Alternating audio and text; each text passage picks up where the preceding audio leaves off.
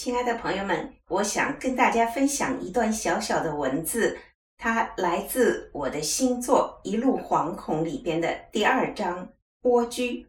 蜗居呢，是指我在疫情期间，呃，被困于内的一间小房间，因为它只有二十多平米，所以呢，我把它戏称为“蜗居”。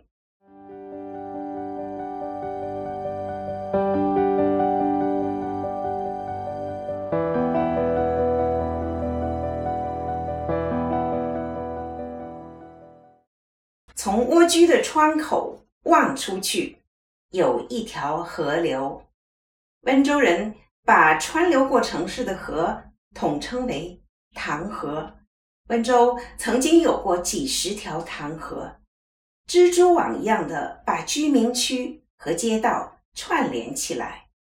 在大兴土木的狂热年代里，许多条塘河被泥石填没。潺潺的流水声成为了我母亲那一代人的淡薄记忆。可是蜗居窗外的那条河却幸运地存留了下来，但我至今不知道它的名字，所以在我的叙述里，它的名字就是河。河原先颜色浑浊，在气压低的日子里。还冒着臭气。这几年治理好了，晴天的时候它是蓝色的，下雨的时候它是绿色的，基本澄澈透明。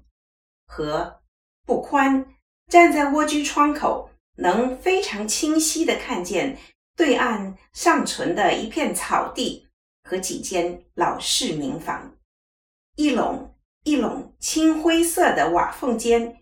间歇地钻出一些矮小的植物，大多是绿色的。隔一两天，就会有河道清理工撑着小船走过，用长柄的网兜清理河面上的落叶和垃圾。端午时分，很远就能听见龙舟的鼓声和划舟人的号子，哎嘿，咚咚，哎嘿，咚咚。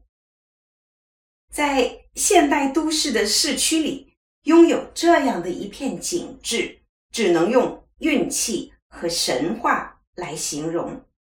每一次，当我站在窗前，看到河和河边的景致的时候，我心里就充满了上帝。我并不总是充满上帝的，我心里也经常住着魔鬼。但不是站在蜗居窗前的时候，我觉得蜗居是上帝用他的小剪子从世界里剪出来的一小片，特意送给我的。蜗居来自世界，但已经不是世界。蜗居是世界之外的一件馈赠，单独属于我一个人。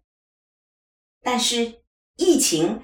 改变了一切，疫情让我懂得，我过去之所以喜欢蜗居，把它看成是远离尘世的一小片天堂，仅仅是因为我心里明白，我手里捏着回到世界的那把钥匙，只要愿意，我随时可以丢弃上帝的角落，回到世界。而当一个人，囚禁在天堂的时候，天堂和地狱没有区别，所以在疫情中被困的那三周里，蜗居就成了我的二六七号牢房。